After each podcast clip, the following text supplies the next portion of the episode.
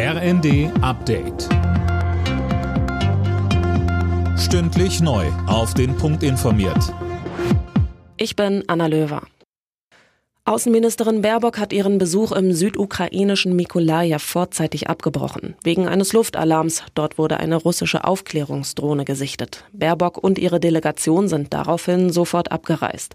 Auch die Bewohner der Region wurden aufgerufen, sich in Bunkern in Sicherheit zu bringen. Die Behörden befürchten einen russischen Luftangriff.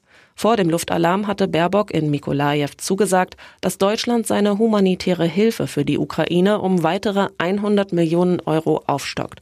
Zuvor hatte sie schon weitere Waffenlieferungen versprochen. Erneut sind an diesem Wochenende Zehntausende Menschen in Deutschland bei Demos für Demokratie und gegen Rechtsextremismus auf die Straße gegangen. Die größten Veranstaltungen gab es in Hamburg und Dresden. Hanna Sturm berichtet. In Hamburg versammelten sich am Nachmittag laut Polizei bis zu 60.000 Menschen.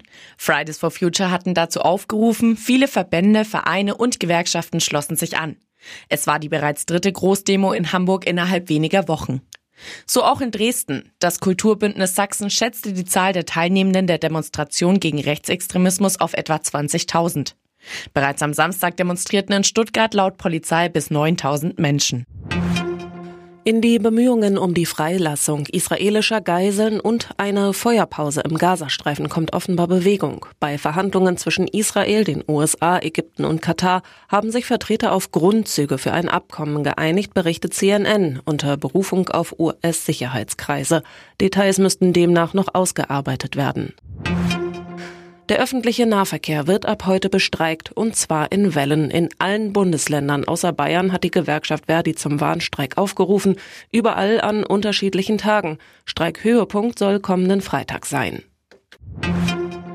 Heimniederlage für Borussia Dortmund in der Bundesliga. Durch ein 2 zu 3 gegen Hoffenheim hat es Dortmund verpasst, sein Punktepolster im Kampf um die Champions League Plätze auszubauen. Außerdem spielten Frankfurt Wolfsburg 2 zu 2 und Augsburg Freiburg 2 zu 1.